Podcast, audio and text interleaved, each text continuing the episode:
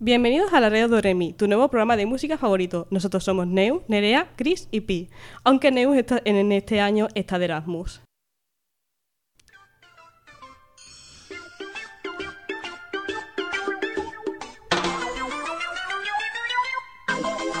¿De qué va el programa de hoy? Muy buenas tardes, melómanos y melómanas. Empezamos una nueva temporada y esta vez nuestra compañera Neus, que está de Erasmus. Así que yo, Nerea, estaré cubriendo su lugar como conductora. Yo solo espero estar a su altura. Pero bueno, para inaugurar esta nueva etapa, hoy estaremos hablando de música en los videojuegos y cómo se, eh, cómo se creó en sus inicios. Y recordaremos dos bandas sonoras de dos juegos inmemorables. Pero antes... Miguel Bosé publica Historias secretas de mis mejores canciones, un libro de confesiones y fotografías sobre sus éxitos. Europa Press nos informa de que Miguel Bosé ha publicado este martes 11 de octubre Historias secretas de mis mejores canciones, un libro personal en el que explica el porqué de sus letras y muestra fotografías iné- inéditas y portadas de sus discos. Me temo que este libro va a romper muchas ilusiones. También historias arraigadas desde hace tiempo. Lo siento, no es mi intención ni la de este, ni la de este recopilatorio. Pero creo que tras tantos años de licencia llegó el momento de descifrar los secretos escondidos, esos que ha venido gu- guardando en cada una de estas 60 canciones. Avanzado Bosé.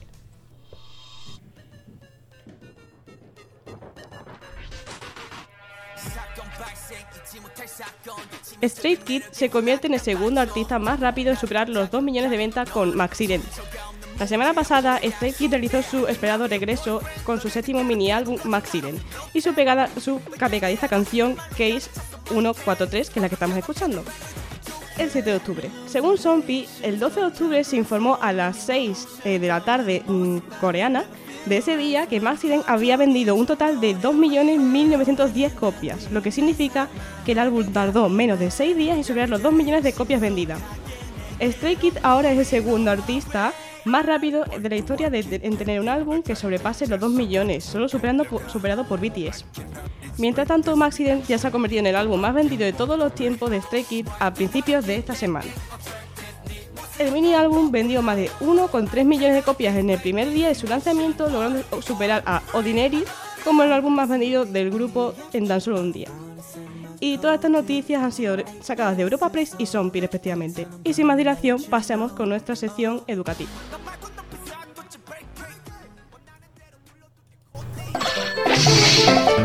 Diccionario do re mi. Covers. Según Wikipedia, es una canción versionada, una nueva interpretación o grabación de otra persona que no sea el artista o compositor original de una canción previamente grabada y lanzada comercialmente. Fallout 4. Es un videojuego de rol de acción ambientado en la post-apocalíptica zona de Common- Commonwealth en Estados Unidos. El o la jugador o jugadora debe completar varias misiones y adquirir experiencia para subir de nivel, según Wikipedia. Escuela de música Dick Grove. Se trata de una escuela de música fundada por Richard Dean Groove. Entre sus estudiantes se encuentran Michael Jackson y Linda Ronstadt, que finalmente cerró en 1991, como nos dicen en hmon.es. Festival de Cine eh, de Sudán.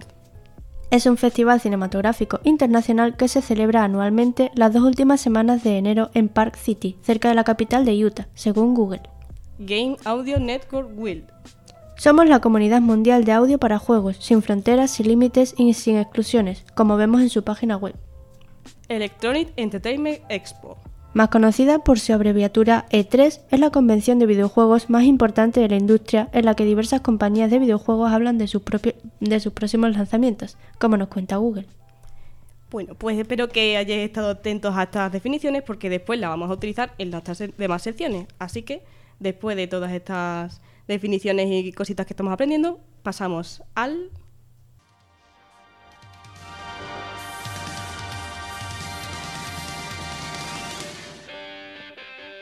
Análisis semanal.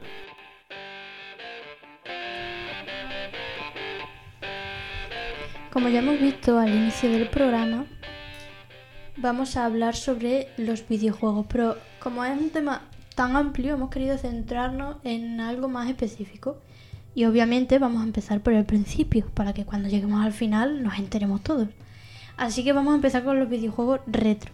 Porque si empezamos más, más al principio esos no contaban con banda sonora, entonces aquí no podrían entrar. Así que eh, empezando ya desde 1980, 75, 80, eh, uno de los mayores problemas que encontramos a la hora de componer música para videojuegos es su sincronía con la acción que se está realizando. Esto es muy sencillo, quiere decir que cuando, por ejemplo, va a hacer un salto o se mueve o va a tirar una flecha, cualquier cosa, el efecto de sonido tiene que estar en sincronía con el movimiento. Pero es que la banda sonora también tiene que estar en sincronía con el efecto de sonido y con el movimiento.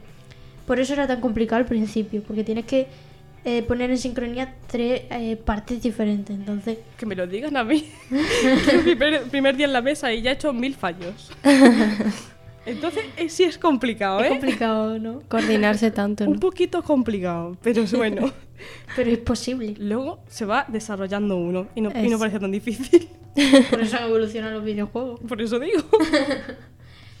Por ello, como tenemos estas tres, este complejo sistema, lo vamos a definir como una música adaptativa, que según mencionó Paula Ruiz, que es una compositora de bandas sonoras, que eh, lo mencionó ya en un periódico en el país, es la música que está dividida, nos define música adaptativa como la música que está dividida en pistas que se disparan según lo que está pasando en el juego para poder adaptarse a este.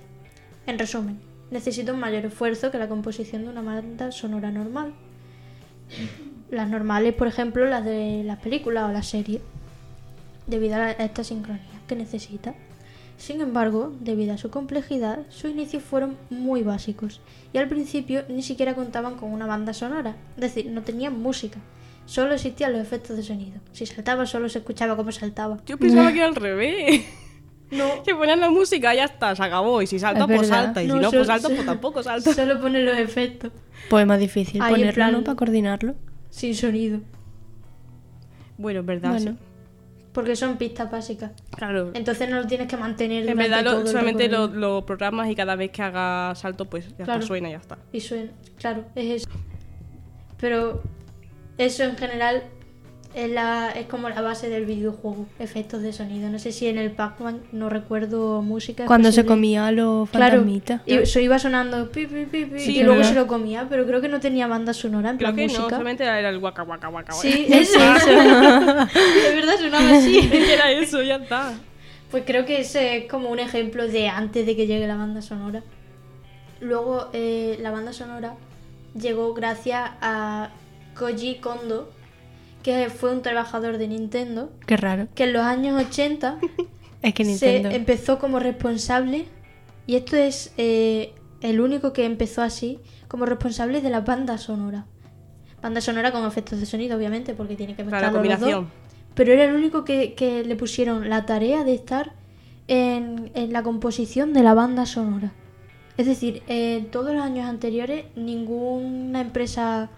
En esa época Nintendo era una empresa pequeña, entre comillas. A ver, entre comparado con ahora. claro, es que parece difícil de creer. Pero ninguna otra empresa de videojuegos, además estaba, creo que habían en Estados Unidos cayó las, em- cayeron varias empresas de videojuegos y no sé qué, y luego llegaron desde Japón, se introdujeron en Estados Unidos y por eso revolucionó también tanto. Pero ninguna se había centrado en banda sonora, no había pensado que podrían llevar música, por ejemplo. Pues fue él, con un videojuego que hablaremos después, que es el Super Mario Bros., el que re- lo revolucionó. Eh, se llamaba Koji Kondo, recuerdo. Mentalidad Eh. de tiburón tiene ese hombre. Totalmente. Lo gracioso es que leí que no quería ser ni compositor. Madre mía. ¿Pero lo hizo porque quiso o porque le- se lo mandaron? Oye, invéntate una banda No, sonora. es lo que eh, vio en la facultad, porque se lo contó a Nerea esta mañana, que lo había leído, que vio en la facultad, eh, en el tablón de anuncios, como una pequeña... eh, que había que encontraban tra- buscaban trabajadores en Nintendo, una pequeña empresa, Nintendo, pues buscaban trabajadores. Cuesta imaginarlo así. Ya un poquito. Y dijo que se metió porque más bien lo veía como un hobby, yo creo que para sacar algo de dinero, porque estaba estudiando. Y que como él sabía componer, pues se metió, lo que pasa que tuvo que aprender a programar también. La popularidad de las bandas sonoras, que llegó con este señor, también llegó no solo porque antes las videoconsolas obviamente no eran capaces de soportar esa tecnología, entonces llegó directamente con el- una videoconsola que se llamaba Dreamcast y otra que se llamaba la PS2. algunos seguro que las recordará. La PS2. PlayStation 2. Sí, la PS2. Ah, vale. Pero el Claro. Dreamcast era como con tarjetitas o algo así. Ah, hola, me así cuadradita, creo. Sí. No, en grande, no, esa, esa es la Game Boy. Ah, vale. Yo creo que sí antes, cuál es. bastante antes. Pero hemos hablado de que era complejo, pero ¿cómo conseguían ellos la música, que introducir música en los videojuegos? Bien, pues la música de los primeros videojuegos inicialmente contaban con 8 y 16 bits, por lo tanto se les llamaba chip tune. 8 y 16 bits es como un almacenamiento enano, no le da para procesar más. Entonces tenían eh, entre, los 8 y los 16 tenían a lo mejor entre 2 para efectos sonoros y, luego añadiendo la música 3. Eso con 8 bits. Es decir, 5 pistas, 5 canales, no podían permitirse más. Y básicamente esta música se basaba en las limitaciones con las que contaban las máquinas de la época. Como el Dreamcast y la PS2 tenían todas limitaciones, obviamente, porque era algo revolucionario ahora, pero no, como era nuevo, no tenían tanta tecnología para desarrollarlo. Entonces eh, solo se podía utilizar un instrumento al principio y el resto de la música debía ir en ese mismo timbre. La llegada de, los 16 bits permitió un respiro al permitir generar nuevas voces, es decir, nuevos canales, obviamente. eh, de 8 a 16 es el doble, pues entonces permitiría más canales. Sin embargo, este tipo de música se creaba con sintetizadores. Eso es cuando, por ejemplo, en el piano os ponéis. Tenéis un piano, un teclado más bien, porque un piano a lo mejor puede ser un piano de cola y eso no pueden. Tenéis un teclado y va por varias pistas que tiene los botoncitos arriba, pues va cambiando los sonidos que van saliendo según el botón que le deis, esos son sintetizadores. A lo mejor podéis hacer el sonido de una vaca con, Ah. con, Sí, los sí, te- sí. con el teclado. Eso es un sintetizador. Ay, como, Yo creía que era otra cosa. en plan, que hay un es como el botón piano, teclado. Le das y son eh, do, re, mi, fa, sol, la, si, do, pero Sí. como con un gato en plan miau, miau, miau, miau. Pues eso, eso. ojalá. eso es un sintetizador. Fantasía, me encanta. Molaría un montón. Mucha música de los 80 que utilizaba sintetizadores. Muchísimas. Por si no os acordáis del especial de los 80 que hicimos, podéis ir a escucharlo. Escuchadlo en Spotify. Radio para baja, do, re, mi. Gracias. De todos modos, como estamos comenzando los 80, tam- todavía sigue siendo complejo los videojuegos. A lo mejor para la música en sí sí que tenía una mayor evolución, pero los videojuegos, como tenían que introducirlo dentro y sincronizarlo, era más complejo. De todos modos, siempre utilizaban una máquina virtual para tocar el tema, obviamente para poder grabarlo. Sin embargo, la llegada de los 16 bits introdujo las primeras sim- simulaciones, componiéndose con una forma muy básica de contrapunto. Es decir, contaba con un bajo sintetizado como base, con una melodía principal y una secundaria y las cajas de ritmo, siendo esto cada vez más realista. Contando con esto, tenemos el bajo, la percusión, melodía principal y secundaria. Llevamos cuatro canales, más los efectos de sonido, ya van seis, porque normalmente eran dos, a lo mejor tres. Cada Esto- canal un bit. No, no, no, no. Ah, Los bits son más bien como del procesador, creo, que tienen. sí. Los canales es lo que puedes ir añadiendo. Si el procesador no te... Creo que es el procesador. Si el procesador no te permite añadir más canales, tú no puedes obligarle a que tenga más, Claro. porque si no, no funciona. Entonces, en los 16 bits había todo esto. Cabía el bajo, la percusión. Todo esto. Sí, esto Ah, sí, lo que acabo de mencionar, sí. Van 6. Son los bases, ¿eh? En plan, es lo básico. Sí, sí. En los de 8 cabían 5. Eso ya era Como un mucho, lujo. como mucho, ¿eh? y digo en el Super Mario Bros. que en algunos cabían a lo mejor dos solo. Madre mía. Por eso digo. Bien, una vez que hemos visto un poco por encima la historia de la música, de las bandas sonoras de, lo- de los videojuegos, y sabemos más o menos cómo se llegaban a grabar y cu- qué es lo que conta- con qué contaban, vamos a pasar a escuchar y a analizar el primer videojuego que es el Super Mario Bros.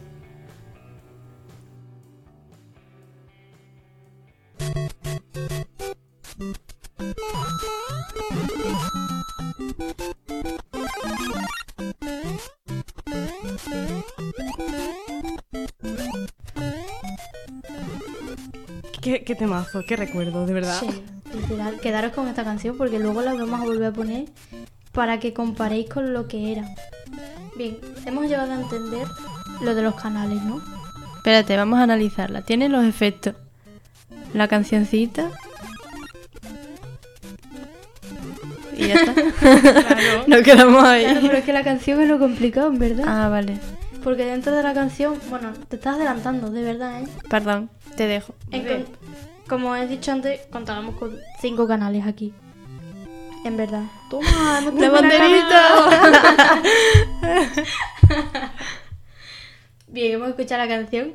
Pues de esos cinco canales, tres de ellos era para la música, que es lo que suena al principio, exceptuando la percusión, la percusión iba aparte. Y los otros dos van destinados a los efectos de sonido. Eso de la monedita, los saltos y eso, esos son los efectos de sonido. Que obviamente es casi la base del videojuego, en verdad, porque está todo el día sonando. Cada vez que Sí. literal está todo Y el cuando día te sonando. mueres. Sí, también. O si encuentras una estrella, o si encuentras la setita. ¿Cómo está rompiendo, cómo está rompiendo lo- los... l- Los cuadraditos. Lo que- cubitos. Mm. También, eso también hay que tener en Sí. cuenta. Es que tiene muchísimas Todos cosas. son efectos de sonido. Las moneditas, mira. La- el champiñón, el fueguito. Claro, literalmente está todo el día sonando los efectos de sonido. Literal. Por eso tienen su peso, obviamente. Ahí tiene más sentido que lo primero fueran la- los efectos de sonido antes Sí. que la música. Claro, claro. Ahora sí. Cual sí era, pero sin la música del fondo. Ahora no hay música de fondo, ¿no? Ah, sí, sí, hay. Ahora sí, Ah. ahora de sonar un Ah, claro. Como era al principio, pues no, se- no tenía gran peso.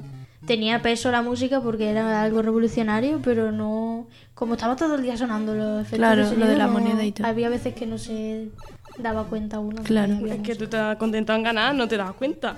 Y en el tiempo. Sí, pero luego se te quedaba en la, en la cabeza y dice, ay, y al final ha sido una canción memorable. Sí, que ¿quién no reconoce estas canciones? O sea, O los efectos de sonido también. el efecto de sonido. Son eh, característicos de Nintendo. Sí, totalmente. Es que sí. eh. Bien, pues una de las características principales respecto a la música de Super Mario Bros. es el uso de un bajo, dejando los dos canales restantes para las voces, o melodía en este caso. Con todo esto hace la suma de los tres canales destinados a la música que ya hemos mencionado, y luego los otros dos serían para la banda, los efectos de sonido.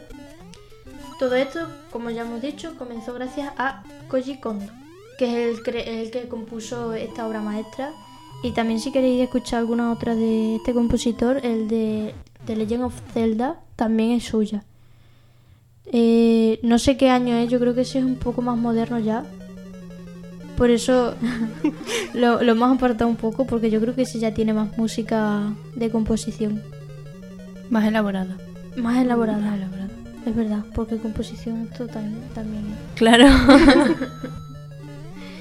Bien, ahora, como ya hemos visto, eh, tenemos los... Es que claro, el bajo no se nota. No sé si No. no, lo habéis notado, ¿verdad? No. Yo no. Se nota sobre todo el teclado. El sinte, El sintetizador. que es la melodía, claro. Pero es que separando las pistas hay un bajo.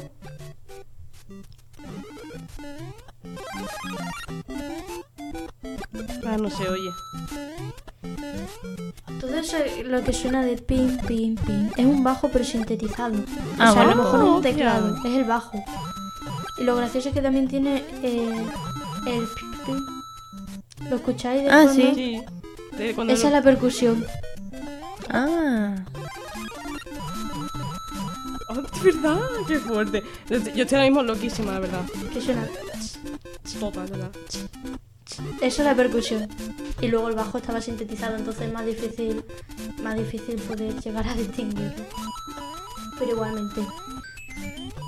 Como la melodía también era la mezcla entre ellos, pues. Pero si habéis encontrado la percusión, me quedo contenta. la verdad. Bien. Tarea realizada. Ya puedes dormir tranquila. Bien. Bien. Sí, ya puedo descansar. Bien, eh, ya hemos resaltado la importancia de los efectos de sonido, pero también la importancia de que esos efectos de sonido cuadren con el movimiento. Muy Claro. importante. Very Porque importante. imagínate, te suena la estrellita y tú estás ahí en plan con la flor, echando fueguito. No, no tiene nada que ver, ¿eh? claro. Y luego, eso, sincronizarlo con la música. Porque la parte esa que ha ido más rápido, Es verdad. Sí, tienes que sincronizar es verdad, sí. movimiento, efectos de sonido y música. A mí me da un churururu. Multitasking. Eh, Yo, Bien, la importancia de dichos efectos de sonido y por los que muchos de nosotros llegamos a reconocer a Nintendo es porque de manera general constituyen un gesto o motivo musical por sí mismo, que es lo que hemos dicho, el movimiento. Como se caracteriza al saltar ese, ese efecto concreto, pues ya se nos queda. Por ejemplo, mucha gente a lo mejor tendrá de notificación lo de la monedita. te iba a decir eso. Es sí, verdad. monedita, sí. Yo creo que la tuve de notificación. Sí. Yo creo que, lo, sí- yo creo que sí. Porque yo lo cambiaba cada cinco minutos. Yo lo encontraba siempre en las aplicaciones de estas de Sí. notificación. Sí. Total. Es que- un montón. Sí, eso y el Pikachu. Oh, yo tenía ese. Yo tenía el de Pikachu. Yo, yo he hecho un Pikachu un poco, un poco difícil. Te ha costado. Un Pikachu costado. ahí español. He hecho el Pikachu, pero me ha salido una cosa extraña. Bueno, lo hemos entendido, hemos, hemos sabido quién era. Hombre, si eso lo está dice. bien, eso está bien. Pues con la moneda, por ejemplo, con esos eh, efectos de sonido concretos, mucha gente reconocerá que es de Nintendo. Luego lo han ido reutilizando en muchísimos videojuegos, pero porque ya es como un símbolo suyo, en verdad. A modo sonoro, Sí. yo creo. A no ser que algún otro videojuego lo tenga, pero yo creo que No, sería yo creo que eso también está como regulado porque Sí. como que si utilizas esto... mm, El copyright, O vamos. sea, Claro, sí, claro, sí. te pueden denunciar. sí, Y más Nintendo. Nintendo es muy recurrente denunciar siempre. seguro. Sí, sí. Por sí. si se os ocurre hacerle algo a Nintendo, cuidado. Sí. es Mejor, que- mejor no. mejor pongo otro sonidito. Sí, no vaya a ser. Ahora nos denuncian a nosotras por usar la canción. ¿Te imaginas? socorro, socorro que soy estudiante. No, le hemos mencionado. También, también te digo que si nos denuncian es porque nos han escuchado. Así que un saludo para Nintendo. Si nos entendéis. Hombre, los españoles, ¿no? Sí. Claro, O los que traducen el juego. Ah, claro, es verdad. ¿Ves? Ellos lo han escuchado seguro. Bueno, si, si veis que no volvemos es porque nos han denunciado y no podemos pagarlo. Llorando. encerrado Lavando platos todo el día. en. Nintendo. Terrible, terrible. Muy mal. Bien. Todo mal. Una vez hemos terminado con Mario, con el Super Mario Bros, porque había creo que un Mario anterior. Una vez que hemos terminado con este Super Mario Bros, eh, vamos a pasar a un segundo videojuego que es incluso anterior. Y con esto vamos a ver la comparación que había entre cuál es más básica que la otra. Os hago spoiler, este segundo videojuego es más básico que el Super Mario Bros, así que ya sabéis cuál es. Y de hecho, yo estaba jugando antes de venir aquí a la, a la universidad a grabar. es verdad. Bien, este segundo videojuego es el Tetris. Vamos a poner el inicio de esta canción para que nos ubiquemos, que yo creo que todo el mundo va a saber más o menos ubicarlo. y si no, pues ya os decimos que es la canción del Tetris. Es que, vamos, vaya temazo. Literal. Es que encima es súper pegadiza, Te tío. La lo vamos a tener toda la tarde. Sí, sí. Mi mente en un examen, literal, ¿eh? Sí. ¿Os habéis dado cuenta de algo? El piano. Que no tiene sintetizador. Aparte, que va en bucle. Es verdad. Es verdad. Ay, No, ya no. Ya no. No, pero la escucha entera. Cuando tú estás jugando, estás siempre en bucle. Está en bucle. creo, Usan ¿eh? solo ese trozo. O sea, como. Sí, porque se- son más cortas. Son 6 segundos a lo mejor y está todo, todo igual siempre. Otra vez. Ahora más rápido. Qué tensión. Claro, porque van bajando las fichas más rápido. Claro. Es verdad. Es que la cosa, en Mario, por ejemplo, cada capítulo tenía una canción, pero es que el Tetris no iba por puntuaje, pero no tenía capítulos. Sí, es verdad. Y siempre, siempre era la la misma misma. canción en Mm. bucle. Porque obviamente el Tetris es algo más antiguo que Mario Bros, el Super Mario Bros. Y Ah, pero ahí usaron antes la canción que los efectos especiales. Claro. sí, ahí no tiene Ah. efectos, ¿no? Ah, Eso sí. Pero yo creo que es porque son de la misma época más o menos. Lo que pasa es que el procesador es, di- es diferente. Claro, sí. No compare el Mario Bros que tienes que ir moviéndote constantemente con que bajan fichas. Entonces, también te digo, creo que uh, tendrían que haber puesto a lo mejor dos efectos de sonido, el que es poner cada tecla, o sea, cada fichita, y luego si haces Cuando una línea, coincide o algo así. cuando haces una línea que se desaparezca, pero Sí. Lo que pasa es que en esa época a lo mejor por eso que a no, lo mejor o, o no tienen di- dinero o no sabían hacerlo. no le daba, no le daba el procesador. Por eso. También. mejor. Bien, una de las cosas más curiosas que, que me he quedado flipando cuando hemos estado investigando es que eh, proviene de una canción popular del folclore ruso. ¿Cómo? Eh, viene de, de la Unión. Soviética, Bueno, casi. El creador era, estaba en la época de la Unión Soviética, en 1800 y pico. Ahora si va más rápido tiene más sentido, ¿eh? si va más rápido ahora, mira. ¿Ah, se ha cambiado? El, el tirito dice, pero así todo Sí, rápido sí de que todos tiene más modos, sentido. tenemos también la canción original. En plan, tenemos la canción folclore de Rusia. Y el, el creador resulta que le puso el nombre porque eh, le puso tetra, porque son fichas de cuatro, pero en diferentes posiciones. El tetri. Y porque le gustaba el tenis. Así que lo mezcló. y ya está. Por el tenis. Estupendo. Sí, Tetris. Ah, tetratenis. Ya está. Mucho sentido un juego que no tiene nada que ver con el tenis. Estupendo. Es verdad, es que encima no tiene no, nada no que solo ver. porque le gustaba el tenis. Era su juego Qué favorito. guay. Bueno, Estupendo. Pero él lo sacó creo que en 1880 y tanto, 80 y mucho. Pero no llegó a cuajar exactamente hasta 1989 creo que era. O sea, no se hizo famoso hasta el 89. Hasta 100 años después casi. Vamos a ponerla. Vamos a que- escuchar que la se- canción rusa. A ver qué tal. verdad. La canción rusa.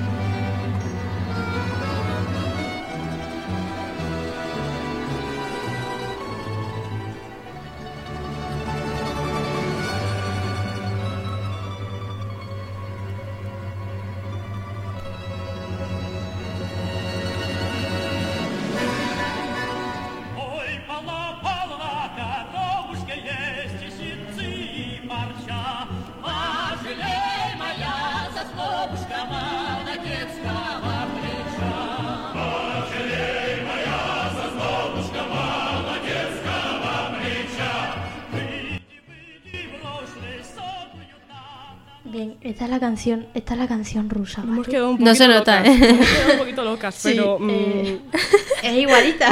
En verdad, mm, sí, pero sin, sin, sin letra. Claro, es Es verdad. que venía como de un poema. Esta canción la podemos encontrar por el nombre de Korobeiniki o Korobuska. O sea, se llama de las dos maneras. Y es del siglo XIX. Cuenta la historia de un encuentro entre un vendedor ambulante y una niña. Ah. Describiendo su regateo sobre los bienes. Y es como una metáfora del cortejo. Eh, entre el vendedor y la niña. Claro. Y eso según Wikipedia Me también. da miedo. Pero no me extrañaría nada en el siglo XIX, la verdad. Y y siendo Es verdad, rusos. es verdad. No sé, no. Todo vale. A lo mejor de la época es normal. Yo me quedé en plan. ¿ah? O sea, la letra es un poema, creo, y luego le pusieron música. Ah. Bueno, Igualmente, ole por la niña por regatear, ¿eh? Sí. Obviamente. La niña soy yo. Descubierta. Atrapada. Ayuda.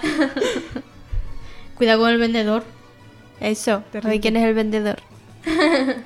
Voy a callarme ahora mismo. Bien, eso es la historia. Bueno, de la base de dónde viene y la historia de, de esa canción, del Korobusca. Bien, respecto al análisis musical, podemos darnos cuenta de que esta canción es más corta que la del Super Mario Bros. Que en el juego va en bucle, en verdad. Sí. Solo. Debido a su antigüedad y a las limitaciones que se presentaban. En, en los procesadores de antes las limitaciones eran mayores.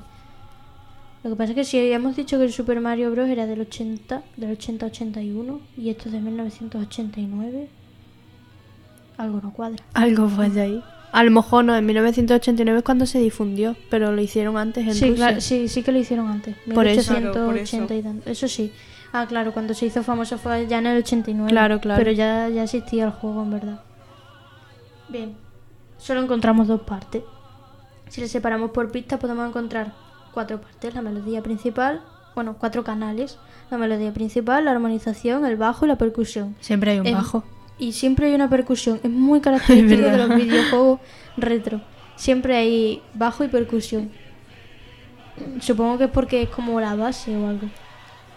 Siendo estos dos últimos coincidentes con Super Mario Bros. Y yo creo que en mm, más juegos se encontrará solo el bajo y la percusión. Pues sí. Luego la melodía, la armonización y demás. Bueno, sobre su análisis en verdad no hay mucho más que añadir porque era muy básico. Sabemos ya de dónde viene, sabemos la- los canales que tenía y en cuántas partes se dividía, así que... Además, como se va repitiendo, Claro, tampoco. no Mm. tiene mucho más porque era más corto que el Mario. Pues ya para terminar, toda la información de la sección ha sido sacada de anightgames.com y de seminario del lenguaje musical.fandom.com por la parte del Mario Bros. Para la primera parte hemos recurrido a la página cinosargo.com y para la última que hemos visto, los del Tetris, a una cuenta de YouTube que se llama Bitox. Y muchas gracias por escuchar el análisis musical. Pues muchas gracias a ti, Chris, porque nos has descubierto ahora mismo un mundo de posibilidades ahora mismo. Me he quedado loca, sobre todo con la canción rusa. Estoy un poco alucinando todavía. Pues si viese el baile, Tiene tiene que ser espectacular, eso hay que verlo. Pero bueno, vamos a tener que ir cambiando de sección y vamos a ir con la...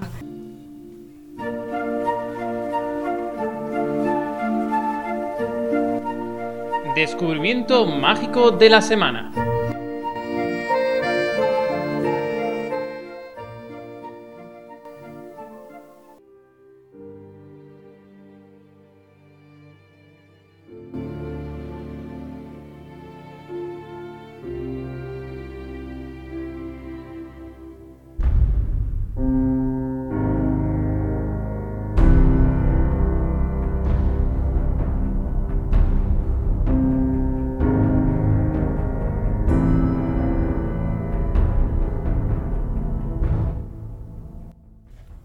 ¿Os suena de qué videojuego puede ser esto? Ya os digo que es muy bastante actual. Yo no. ¿Por qué? Porque no tengo ni... nada más que tengo Nintendos en casa. a mí tampoco me suena. No, a nadie. Pa- Sí, parece a- algo épico. Sí. Sí, es tema épico. A ver, un poco spoiler porque lo hemos dicho en el diccionario de Remy. Para el que no haya estado atento, muy mal, porque lo decimos ahora. Fatal. Si alguno lo sabe. No nos suena. es verdad. Cuenta, hombre. Si alguien lo sabe, nos lo puede poner en los comentarios de la publicación que subamos cuando se publique este programa en Instagram, que es em, Radio. radio barra baja de Remy, al igual que en Spotify. Aunque vosotros no, no lo hayáis identificado, seguro que muchos gamers saben qué juego es. Segurísima. Y seguro que mm, saben, ubican perfectamente al personaje con el inicio del juego, para cambiar que si no sé qué, cambiar no sé cuánto. ¿Tú lo ubicas? Ubican, lo ubicó porque he visto la portada. Ah, vale. Sin embargo, esta es la canción más reconocida de la- del artista que vamos a hablar ahora. Y el juego es Fallout 4. No suena. A mí sí. Sí. Sí me suena. No lo juego, pero sí me suena mucho. Un juego apocalíptico, ¿verdad? Pues apocalíptico. Casi. Como hemos dicho en el No diccionario. podía ir al diccionario. lo veo. Sin embargo, ahora veremos una cosita porque conocemos la canción, ahora conocemos todos la canción. Para quien no la conocía, conocemos el juego, pero seguro que nadie sabe quién la ha compuesto. Negativo. Tampoco sabemos quién era el, el de Mario Bros. Vamos. Tampoco, vaya. Es verdad. También te digo Es que poco reconocimiento tiene la gente que hace lo- los soundtracks esto, ¿eh? Sí, la, sí, la sí. música de fondo de los videojuegos, los efectos de sonido y todo, ¿eh? La verdad. Porque literalmente mm, tiene... O sea, si no tienes música, vaya, vaya aburrimiento de juego. Sí, es verdad. sí. Y más ahora que tienen cosas complejas y demás. Antes era muy sencillo, en verdad. los Ante- juegos, ahora, pero- si, si una persona tiene una camiseta de tela, tiene que sonar la tela cuando anda, cuando se Es salta verdad, y- es verdad. Si no, no, no, no eso. Es verdad. Ay, los pasos. A mí me impresionan los pasos. De verdad. Cuando a lo mejor pasas de mm, estar en la piedra andando a, pasar al césped y sonar. Sí. Eso eh, me, me flipa. Pero claro, todos vemos más los gráficos en vez del sonido. Sí. Eh, Exactamente. porque siempre se dice que buenos gráficos. Sí, que Porque somos más visuales que otra cosa. Claro, claro. Bueno, pues como es un programa de música, vamos a ver qué, qué artista, qué artistazo ha creado la música de Fallout 4. Se llama Inon Zur y nació en Israel. Desde pequeñito ha estado componiendo armonías inspirándose en música clásica. Por eso vemos que esta música es tan épica de que si violines, que si arpas, bueno, arpas no sé si lleva, violines. Y violines. otro violín. y otro violín por no, si hombre, no queda percusión también lleva y viento, creo que también. viento. Vamos a poner otra vez. Eso mejor, porfa. Así la, la ver, analizamos un A ver poco. cuántos instrumentos que somos capaces de sacar. Yo cero, los violines. Examen de música suspenso. sí. Muy mal, ¿eh? Violines. Ya está. ¿Te imaginas que además que lleva violines y tiene razón la muchacha? El Piano. piano. Percusión. Sí, eso era como un... Eso es como el... El, El grande este. El, el redondel grande y que se le dan con el pie en la batería. Sí. Perdona por no sabernos todos los instrumentos. A ver, es un tambor, pero grande. Pero no me acuerdo cómo se llama. Sí. Tambor. Todavía no. no. Profesores de música no tiene de los pelos, gracias. Gracias. Bueno, pues más o menos de ahí viene su mm, inspiración de la música clásica porque desde pequeñito ya creaba estas melodías. A sus 10 años estudió composición, después se graduó en la Academia de Música de Tel Aviv, que está allí en Israel, y en 1990 emigró a Estados Unidos para estudiar en la Escuela de Música Dick Group, que es la que hemos visto antes en el diccionario. Y después se, mm, graduó en la Universidad de California de Los Ángeles. A todo esto, a modo de curiosidad, no solo estuvo haciendo música, también estuvo cuatro años en el ejército isra- israelí. También sirvió a su país. Después su carrera, oficialmente, porque esto es su recorrido estudiando, su carrera oficialmente comenzó en 1994 componiendo bandas sonoras para películas como Yellow Lotus, que se presentó en el Festival de Cine de Sundance. Esa película, si la queréis buscar, es Yellow Lotus de 1997 y después firmó para Fox Family componiendo así para series infantiles como Digimon y Power Rangers. ¿La Fox? La Fox. ¿Este señor ha estado en la Fox? Sí, sí, sí. Eh, Con los Simpsons. eh, bueno, sí, pero Digimon. Digimon. ¿Y los Power Rangers? Que son muy conocidos. Hombre. Ahora lo veremos, pero los Power, po- los Power Rangers fue un paso importante en su carrera. Vamos a poner primero la canción, a ver si la conocéis, y luego vamos a ver por qué fue tan importante para esta carrera.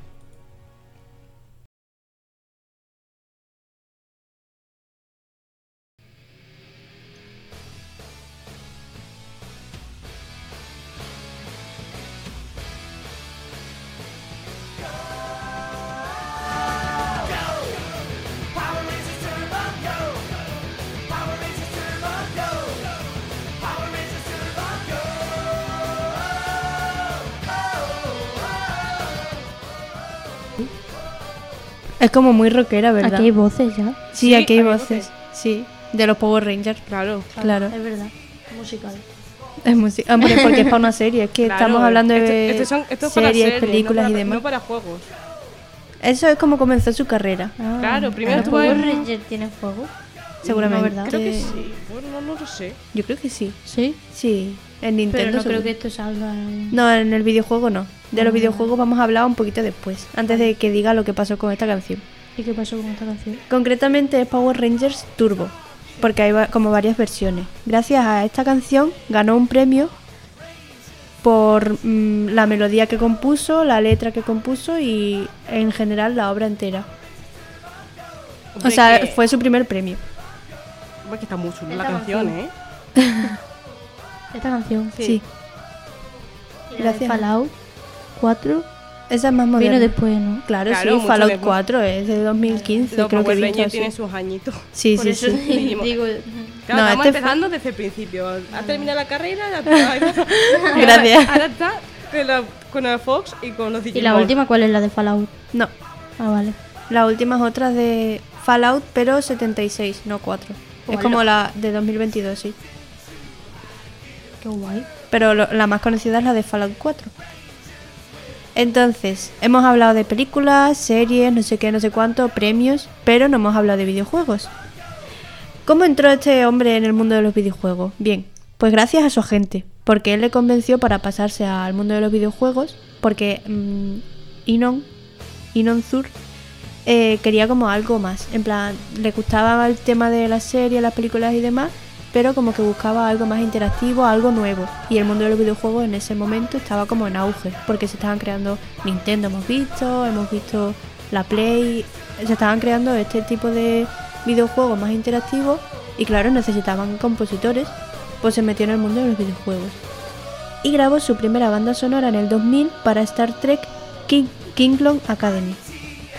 Sin embargo, entre todas las bandas sonoras que hizo, la del Valle del Viento Helado le llevó a tener la primera nominación a la música del año en The Game Audio Network Guild, que es lo que hemos visto antes en el diccionario de Remy. Después continuó trabajando para algunas películas y series, pero ya se centrará solamente en videojuegos, como Men of Valor, en el que ganó otro premio por Best, Best categoría de pista instrumental original en los premios Game Audio Network Guild 2004. O sea, ha ganado dos premios con esta empresa. Después, terminando ya un poco, Inon Zur escribió la partitura completa para el juego del Señor de los Anillos, que se llama The World of the North, que es lo que estamos escuchando ahora. Lo ponemos un poquito y ahora sigo contando.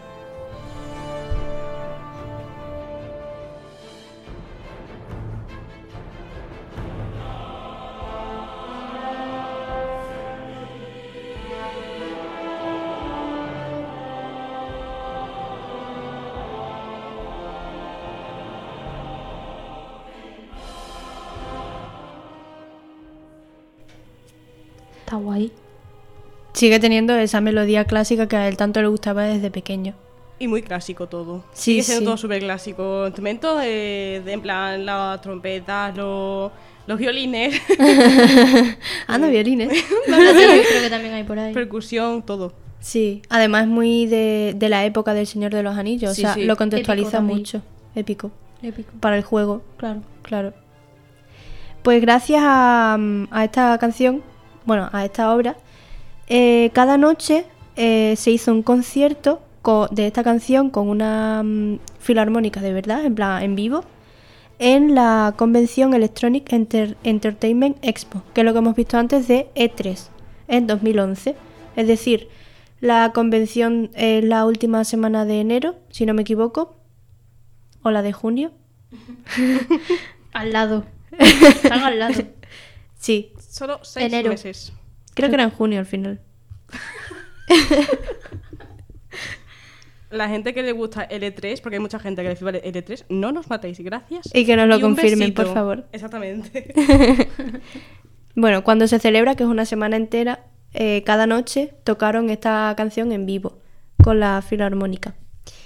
Y ya para terminar, eh, Inon Zur sigue trabajando en el ámbito de los videojuegos, pero me gustaría destacar una de sus obras que creo que no, para- no fue para un videojuego, fue para una película, que es una de las que más transmiten.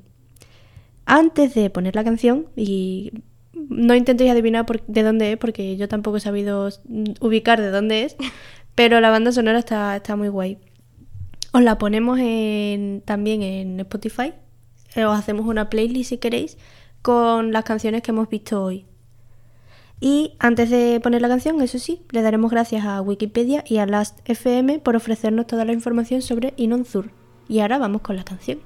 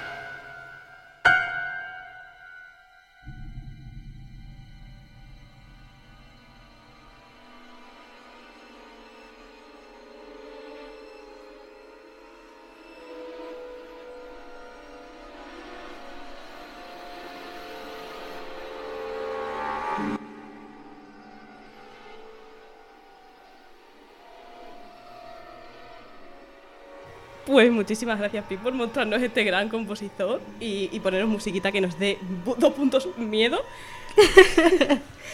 Y sin más dilación, pasamos a la siguiente sección coreana.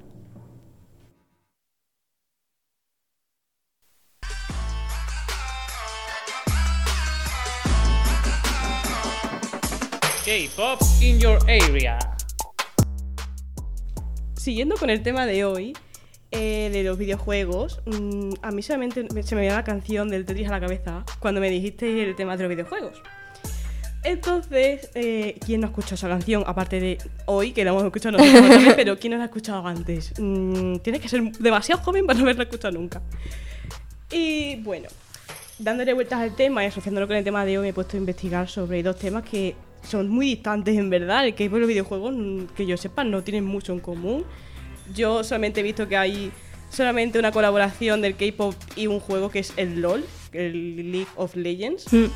que tiene un grupo con chicas de ese grupo de, o sea, con del LOL, o sea, los personajes del LOL con canciones de personas que cantan K-pop y tal, y otras inglesas. A no ser que haya videojuegos especializados en K-pop. Por ejemplo, el de BTS que estaba para el móvil. Sí, y Pero poco más, ¿no? Sí, pero. Sí, creo que sí, pero no, me refiero que no es como música diferente a lo que ya hacía. Entonces, eh, es una- un tema, son dos temas bastante distantes. Pero hay información, o sea, hay, que ten- eh, hay canciones que mm, vosotras las escuchéis y decís, esto no es un videojuego, pero podría encajar en un videojuego. Pero muchísimas. Investigando, me, me acordé de que había un canal de YouTube que hace música de 8 bits y se llama Darnum Pop y hace este trabajo de hacer covers de K-pop en 8 bits. Que ya sabemos lo que son los 8 bits. Sí, ya lo sabemos. Pues gracias a Chris. Y aparte de hacer la que es la canción en 8 bits, también hace la- el, video- el videojuego. Se hace como un videoclip como si fuera Mario Bros. Y por ejemplo, si es un- una canción de un grupo de, can- eh, de K-pop, no solamente un solitario, pues cuando canta un integrante salta, sale uno. Si, si son tres personas, están tres personas saltando a la vez. Qué guay. Cuando hay Qué guay, ¿cómo era eso? eh, Bueno, pues, programación. Es, es programador, hace videojuegos. Ah, eh, pues hace entonces- videojuegos también, entonces no me extraña mm, absolutamente para nada. Eh, o sea, es un trabajo impresionante. Todos los detalles de, de sus vídeos cuentan. O sea, yo os digo que os metáis en YouTube y veis es- esas pasadas de vídeo. Porque es que eh, hasta el sonido de las monedas, como si fuera Mario Bros, es como eh, un ritmo. O sea, eh, suena. un- Bueno, ahora lo vamos a explicar. Ahora vamos a verlo porque así es un poco complicado. Sí, lo entendemos mejor cuando lo vemos. Exactamente, yo que tampoco me explico muy bien. Pues, Bueno, si queréis ir a ver el canal, en verdad, estáis Sí. invitados. Exactamente, porque yo os lo recomiendo bastante. Y bueno, como yo digo, con los 8 bits a mí me recordaba a los Nokia, pero más avanzado, porque claro, a- es una tecnología de ahora. Un Nokia. Sí, o sea, los, los sonidos de los Nokia cuando llamaban son de 8 bits, me parece también. ¿no? bueno, es de la época. Claro. Por eso, y, y tal. Entonces, YouTube o en Google pones K-pop 8 bits y, y te sale. En vez de tener que buscar el nombre tan complicado. Y te salen muchísimos vídeos. Y bueno, pues vamos a poner un poquito la canción para que vosotros la escuchéis. A ver si me podéis decir qué canción es.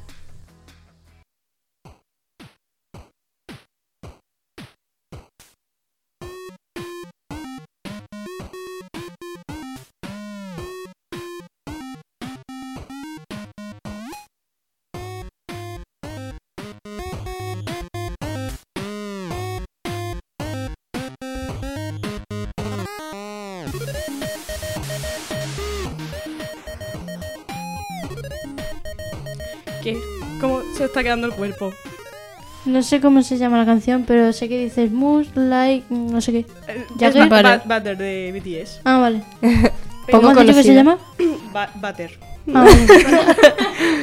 No Butter de Butter. Butter. Butter. Se escribe En butter. inglés. Yo tengo un inglés. No tengo un inglés de Neus. No puedo hacer eso. Pido Te queremos, Neus. Eres la única inglesa aquí. Y bueno, lo interesante mm, no es, o sea, también aparte de la música, el trabajo que hace, mm, es que la persona es española. Y yo no lo sabía. Eh, la descripción de- del canal está en español y lo primero que subieron son canciones de Oreja de Van Gogh o Estopa en 8 bits. Qué guay. Eh, pero claro, él empezó a subir vídeos cuando, en, cuando el K-pop empezó a ser famoso. Entonces, claro, sube una canción de Estopa y tiene 5.000 visitas y luego una de K-pop que tiene el doble, pues ya sabe lo que tiene que subir. Sí, sí. Bueno, Y- tampoco tonto. Hombre, claro. Encima era el momento de auge con Jill, Jill Generation, o sea, mm, que, Oh. que- que es un grupo antiguo, antiguo, digamos, de 2016 por ahí. Y claro, tuvo 20.000 vis- vi- vi- 20.000 visualizaciones una canción de Jill Generation que se llama Trick. Y el siguiente vídeo fue de ese mismo grupo que llegó hasta las 50.000 visualizaciones. Y entonces pues ya dijo, sí, voy a seguir con el K-pop. Y no volvió a subir nada más de otro grupo. no, solamente K-pop. Solo K-pop. Vale, vale.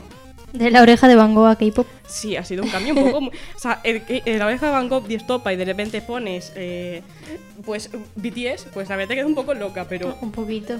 Podría subir también cosas en plan canciones pop de Siran, Mendes. A ver, puede- tú puedes pedírsela, pero claro, tienes que pagarle a él. O sea, Ah, tiene- hay que pagarle. Claro, hay- tiene un blog eh, donde tú puedes hacer los pedidos que tú quieras. Ah. Hay gente que pida, por ejemplo, de sus, de sus videojuegos que le gustan, por Sí. ejemplo, el Fallout, ¿no? Pues Sí. tú te dices, hazme el Fallout y te, te lo hace. Y si quieres la animación, pues también.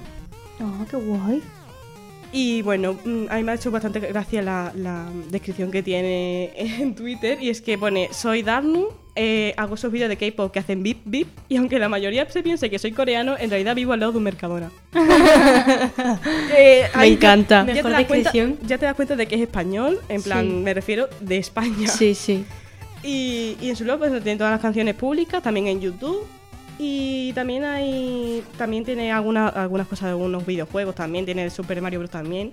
Y información sobre los videojuegos para los que trabaja o ha trabajado, porque actualmente creo que está trabajando en un videojuego. A ver si sale como el de, el de Nintendo. y luego- Súper famoso. y bueno, te, te puedes hacer el encargo que tú quieras. Y luego también en- en- dentro del blog tiene un apartado que pone 8 bits y lo describe así. Desde las primeras notas de la melodía principal de Super Mario Bros. hasta el misterio que transmite la música de las mazmorras de The Legend of Zelda. Y pasando por el sentimiento de aventura que te daba recorrer los mundos de Metroid junto a su banda sonora, la música de 8 bits siempre ha formado parte de mis mayores pasiones. Y, y bueno, esta ha sido mi sección que a mí la verdad es que me ha gustado bastante. Porque es que mm, todas sus canciones te dan ese rollo de, de- de Mario Bros, pero con cualquier canción. Es verdad. O sea, Sí, con música pop. Bueno, K-pop en este caso. tiene mm, un tra- o sea, hace un trabajo increíble. Hay canciones que sí que tú las escuchas y no te dan esa de, oye, esta canción la conozco yo. No, hay algunas que no, porque no todas quedan bien. Pero la mayoría, por ejemplo, esta de Butter, que, que tú la escuchas sabes que es ella. O sea, tú, tú- tú sabes que que es la canción. Sí. Entonces, mm, es dos puntos maravillosos. Y os voy a dejar una que sí es de pop, que es una de las únicas que tiene de pop en todo el, el canal. Es un poquito antigua, pero creo que la vais a reconocer.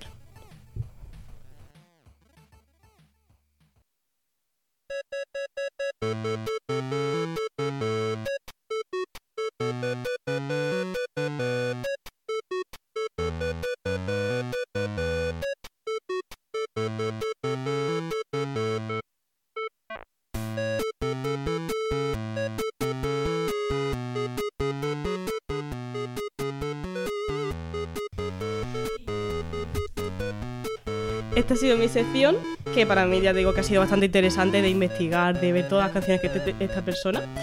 Y bueno, que decir que la información ha sido sacada de las propias redes de, esta- de- de este chico. En su blog darnumweb.blogspot.com, en su canal de YouTube darnum-pop y luego su Twitter arroba darnumpop. Y bueno, pues como sabéis es la canción de All About the Bass de Megan Trainor. Que Se nota. Aquí de- ya se nota más. Aquí se nota muchísimo. Y con esta canción, pues vamos a la siguiente sección, que ya sabéis que esto significa que el final del programa se acerca. Oh. Pero bueno, traemos la siguiente sección.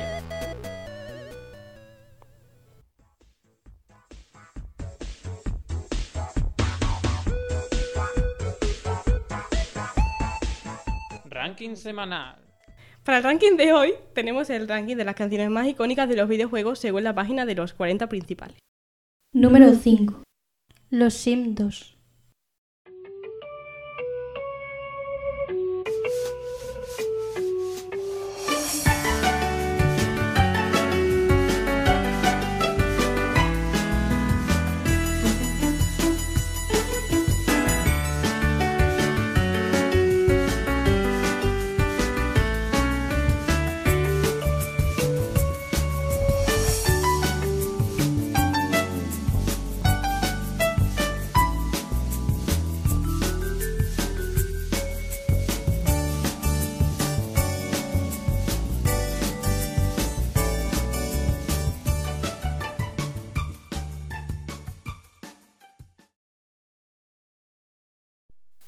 Número 4. Zelda.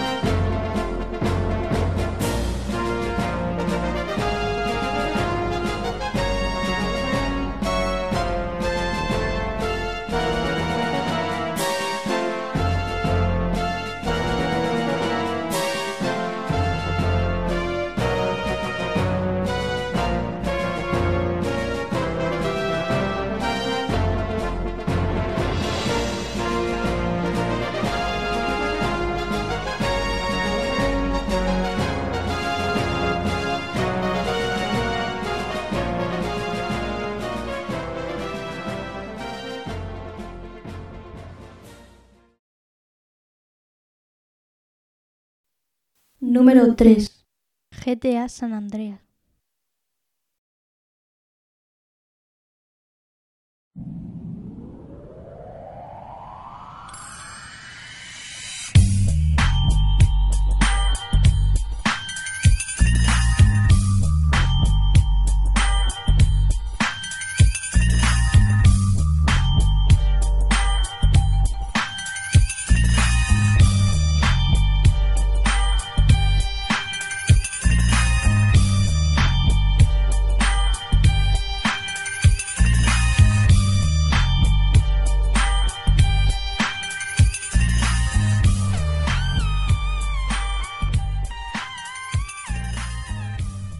Número 2.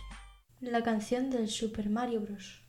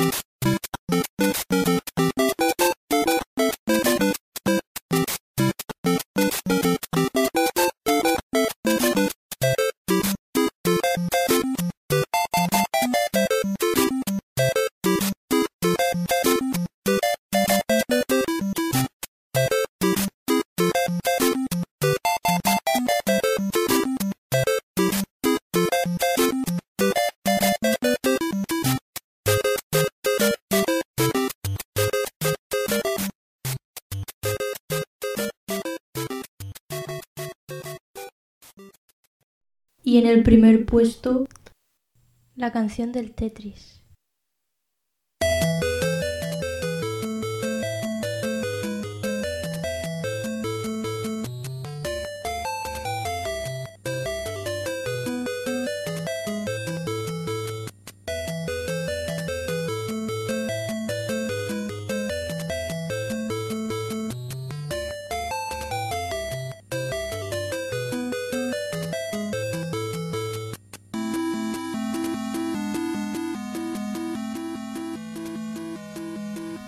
Con esta canción tan maravillosa acabamos el programa, programa de hoy. Recordad que seguirnos en todas nuestras redes sociales para descubrir más cositas sobre la música y darnos más, payo- eh, más apoyo en el equipo Doremi. Nos, podemos nos puedes encontrar como radio barra, barra baja Doremi, como hemos dicho 300 veces hoy.